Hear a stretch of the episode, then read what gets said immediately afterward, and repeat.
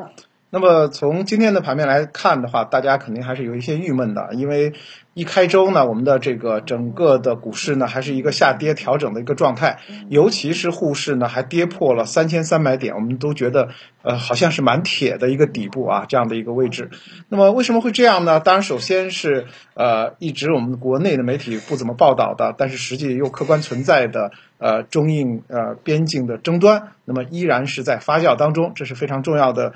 这一件事情，同时呢，我们的中芯国际呢有可能在后期受到制裁，这样对我们的整个的这个科技股的打击也是比较大的。这是对于盘面下跌的啊非常重要的两个核心的因素，同时又受到了美股上周连续下跌的影响啊，外盘的下跌对我们也有一个负面的影响，这是三大下跌的主要的因素。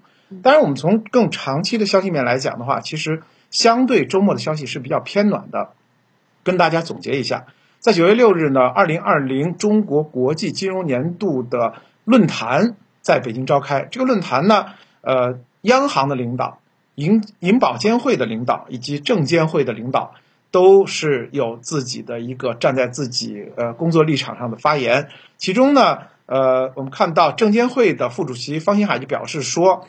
呃，对外开放有力促进了资本市场运行的质量的提升等等，巴拉巴拉，反正都是特别正面的一些消息。但是我们重点是看什么呢？看它其中一个非常重要的一个评判，就是说，啊，这个评判就是说，中国 A 股现在的估值是合理的。这句话的分量还是比较重。同时提到了说，长期困扰我国股市的所谓牛短熊长，也就是脉冲式的这样的一个走势。正在消失，更加理性化的市场会逐步到来。这句话呢，要认真的去解读它。首先呢，就代表着中国证监的管理层对于 A 股的目前的估值是认可的，这是第一。第二呢，就是说牛短熊长，通过什么呢？通过制度的一些建设，通过我们呃现在 A 股越来越。机构化的这样的一个改造，那么可能像之前的呃，按照这个方副主席的表述，叫脉冲式，我们经常说的是忽涨忽跌的这种做法，逐步逐步的其实也会改善。那么潜台词是什么啊？我大胆的替方副主席做一个潜台词，就是说慢牛就是在逐步的形成当中啊，这样的一个它叫牛短熊长在改善嘛，那就是慢牛嘛。那么其中呢谈到了这个外资。那么外资呢？呃，方副主席带来了一些数据啊，比如说，境外投资者目前持有中国股市的 A 股的股值呃股票的市值是二点零一万亿，嗯，那么在 A 股整体流通市值里只占到百分之三点二八，那么再加上 QF 和 RQF 的持股，所有外资持有中国流通股股市的比重是多少呢？百分之四点六九，大家可能对这个数字无感，所以呢，方副主席。举了一个类比，他说，目前日韩股票市场外资占到多少？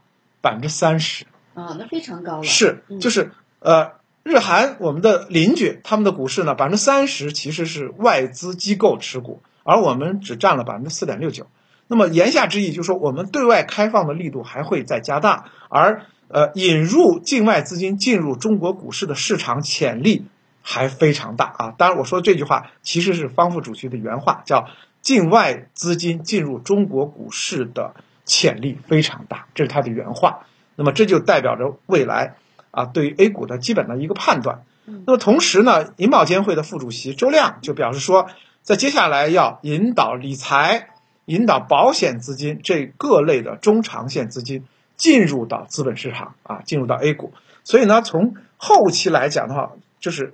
最高层其实对于我们 A 股的目前的一个估值呢是表示认可的，同时呢对于呃慢牛的走势是有所期待的，所以呢整个周末的消息从消息面来讲其实是中性偏暖。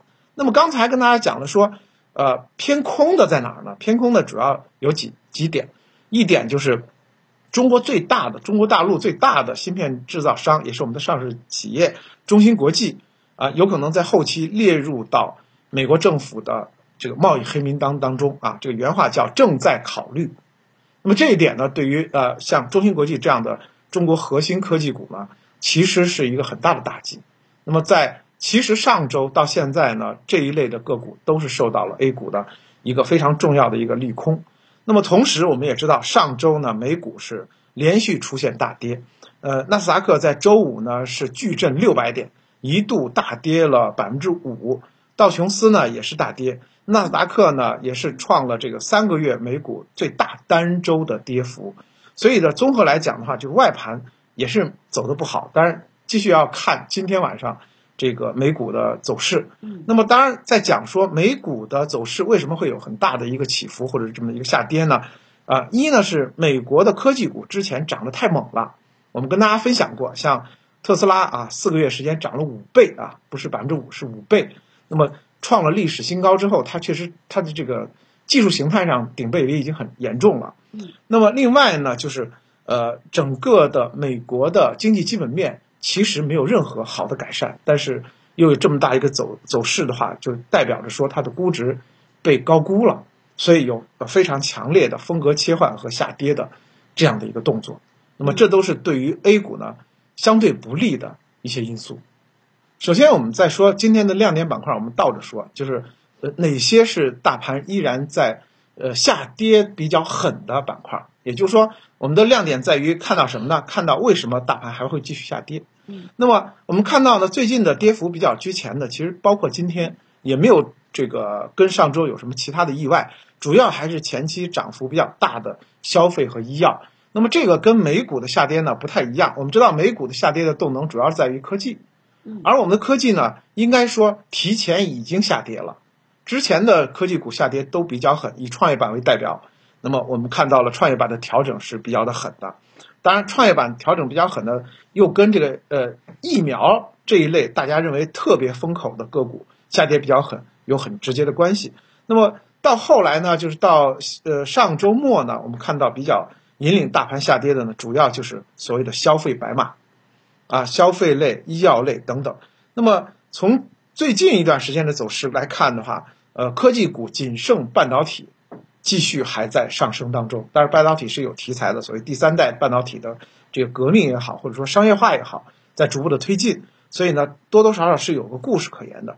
另外呢，像地产、石油这些就周期性比较强烈的板块呢，继续在上涨。说到这儿呢，我要。特别提醒大家，虽然盘中的石油板块呢有所这个估值上升，但实际上我们的这个原油的呃大宗商品市场呢最近出现了回调，嗯，所以我觉得这个石油板块的上涨它的持续性会很差，嗯，所以呢特别在这儿加个小括号提醒，就是对于呃想所谓抄底石油类啊石化类板块的朋友们要注意这个它的大宗商品，也就是它的母产品。出现的调整带来的它的这个股市产品的这个延续，这一点是要特别这个提醒的。但是总的一个调整的感觉呢，我个人啊只代表个人意见，我认为有一点过于恐慌了。嗯，尤其是三千三百点在今天被击穿，我觉得主要是恐慌盘抛抛售造成的。那么也就造成了这个左老师一呃我们节目一开始说到的今天有点放量的意思。嗯，所以这个放量就代表着恐慌。那么呃在这种情况下呢，我。之前在讲每次讲操作呢，是讲到最后，这这次呢，我要讲到前头。我认为它越是别人恐慌的时候，其实越应该是中长线投资者进场的时候。嗯，这句话非常重要啊，嗯大家好好仔细听一下。嗯在周五刚刚过去的上周五和呃周日呢，呃周六呢，我分别呢呃做了两场这个线下的理财报告，一个是相对比较。小一点的这个范围，呃，给某传媒企业的年轻员工啊做的啊，大概年龄都是很整齐的。另外呢，是在这个西安市图书馆给就是各个层次、各个年龄层的这个市民来做的。但是我的观点都是比较的统一，就对于中国股市投资以及基金、股票型基金投资，都是就是目前的底部的位置还是确认的。另外呢，就是呃中长线来看，中国股市的前景依然是比较好的。因此，基于这两个基本点的话，每一次出现了恐慌性抛售的时候，都是中长线战略投资者或者价值投资者很好的建仓的机会。首先，我认为就是你不用太在乎一天两天的指数的得失，嗯而是要看到就是后期的一个必然到来的转换。呃，这个转换在哪儿呢？应该就是在九月底十月初。那么在九月底十月初之前呢，我认为仍然还是有一个节假因素和顺周期的这样的一个逻辑存在。而进入到了这个呃九月底十月初这个翻过去以后呢，将会进入到所谓的这个年末行情，而年末行情其实呢，就不要太在意什么呢？这个板块的轮动，而强调的是是业绩。嗯，强调的是业绩，为什么呢？是因为在呃每年的最后一个季度呢，基本上各个基金也好，呃或者说是这个各个行业龙头也好，都要再一次确认，然后从数字上确认自己的行业霸主地位。因此的话，在呃四季度、三季度这一块呢，其实业绩呢会成为啊这个很多优秀企业在每年年底要冲刺和争夺的时候。那么这时候就故事就出来了。我们再说，在呃三四季度，就是整个翻完年、翻完这个呃中秋以后呢，应该进入到四季度。进入四季度，很多业绩预喜的公司必然会得到机构资金的增持，给明年做预备，以及给年底呢做这个业绩的冲刺。那么，当然我们在讲说业绩预喜的公司呢，有很多不同的因素，比如说科技类公司呢，它有可能是科技突破。那么，呃，新创类公司呢，有可能是重组以及再融资；那么消费类公司呢，有可能在涨价。比如说像白酒类，为什么说这个从去年涨到今年一直涨不停呢？它其实你看着都是同样的一家企业在涨，但其实它逻辑是不同的。去年白酒类的公司上涨呢，多少是有一点就是核心资产大家抱团儿，机构抱团的意思。而到了今年的这个白酒，继续大家认为哎已经涨得很夸张了，为什么还在涨？是因为好多的白酒企业涨价，它的业绩呢会增厚。就是说，去年的茅台的业绩不等于今年的茅台业绩，因为它涨价了。嗯，那么照这个逻辑的话，很多的强消费类的个股，包括涪陵榨菜，也是这么一个逻辑。因此的话，在今年年底的话，科技类、医药类、呃消费类，其实都各自有自己这个业绩预喜的因素。因此，需要什么？大家做什么呢？就是说，呃，慢慢的抛弃所谓板块轮动这个概念。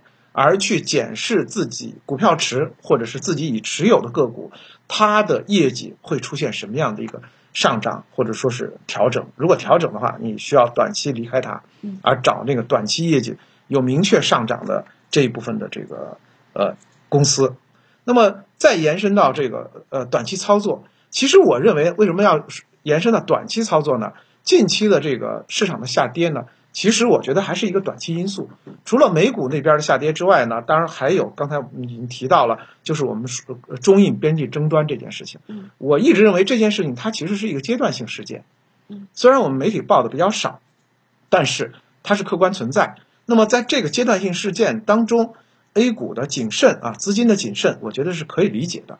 那么再往后走的话，可能回到了 A 股的自有的逻辑之后。那么 A 股的呃所谓的就是方副主席提到了它的价值、它的估值的问题，它的这个呃牛短熊长的这个弊病逐步的消除的这样的一个预期就会逐步的回来。这时候的话，我们资金呢呃逐步的补仓，我们的 A 股的这个普通消费者啊普通的投资者逐步的进行调仓和布局，这个工作都可以进行了。那么在今天我我这一部分的直播的这个最后呢，我想跟大家分享一组数据啊，来缓解一下大家对今天盘面下跌的焦虑啊。那么就是刚刚公布的海关总署在今天早上公布的一这个八月外贸的数字，中国八月外贸进出口二点八八万亿，增长百分之六，然后呢，其中出口呢增长了百分之十一点六，进口呢增长百分之七，这个下降百分之零点五。贸易顺差增加了百分之七十四点四，这个数字出乎意料的好。也就是说，其实我们认为三驾马车中间的出口这条腿已经被打断了，实际上这条腿还很健壮。所以呢，就是给大家来解答一下，就是 A 股这个短时的下跌，它蕴含着这个必然的一个短期的因素，但是中长期的逻辑并没有改变。